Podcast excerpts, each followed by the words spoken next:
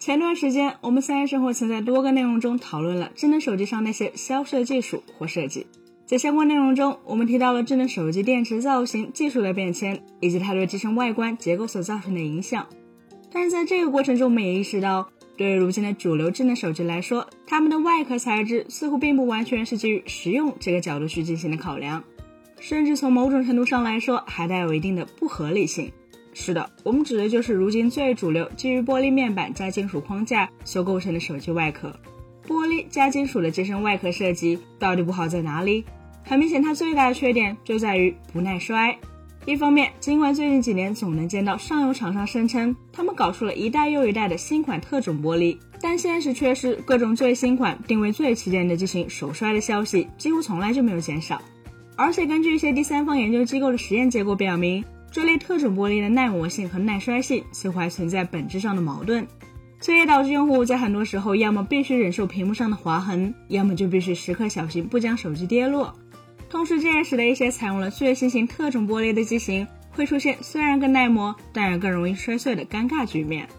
另一方面，即便如今的特种玻璃和金属边框总体来说已经有着不算差的整体强度，但它们的材质特性也决定了。所有的划痕、跌落的变形痕迹都会几乎永久性的保留下来，并且难以被轻易去除。这就意味着，哪怕你的手机真的很牢固，真的用了加厚的夹胶玻璃，并且还配备了强化过的合金中框，但只要在日常使用中稍微不小心，那么机身上就很有可能会留下永久的难看的瑕疵。一旦出现这样的情况，不仅会影响心情，还会对手感、整机防尘耐水性能以及未来的残值造成负面影响。最后，特种玻璃加金属的材质还会带来成本方面的负面影响。它不仅会提升手机的售价，同时也会增加手机摔碎、摔伤之后的维修成本。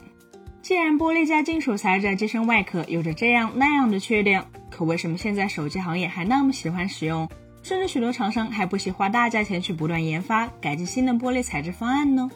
其实，从整个手机行业的发展历程来看，玻璃相比于塑料材质的外壳，确实是一种相对更新的方案。在消费者已经连续几年、十几年甚至几十年见惯了塑料外壳的手机后，自然会觉得玻璃有着更高级的质感和更优美的外观。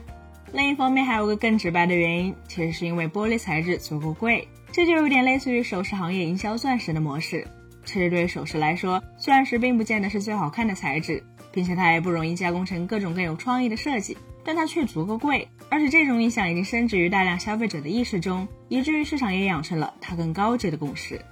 而对于手机行业来说，当顶级旗舰机型普遍采用玻璃机身，定位相对较低的产品普遍使用塑料机身时，很自然的就传达出了玻璃比塑料外壳更高级的观点。最后，也正是因为玻璃易碎、金属中框易划伤和因为磕碰而变形，所以针对这些高级外壳的保障和维修业务，实际上也就成为了手机厂商的一种额外收入来源。说了这么多，那么对于如今的智能手机来说，如果不用玻璃，是否又有着更好的外壳材质解决方案呢？当然有。即便是抛开陶瓷这类更贵、更脆、更华而不实的方案不谈，其实塑料就是一个不错的方案。与玻璃后盖相比，塑料材质有着更好的弹性，并且几乎不会因为日常的跌落而破碎。同时，如果在塑料基材上覆盖一些软性材质，那么这样的塑料外壳，即便是受到磕碰，往往也很难再留下什么痕迹。和金属中框相比，塑料中框显然更有利于信号的穿透。这也就意味着，手机厂商不再需要使用复杂且难看的注塑天线，产品的制造难度和生产成本可以大幅降低，同时还能塞进更多的天线，让手机的信号变得更好。除此之外，从外观的质感方面来说，塑料外壳也未必有许多朋友想象的那般廉价。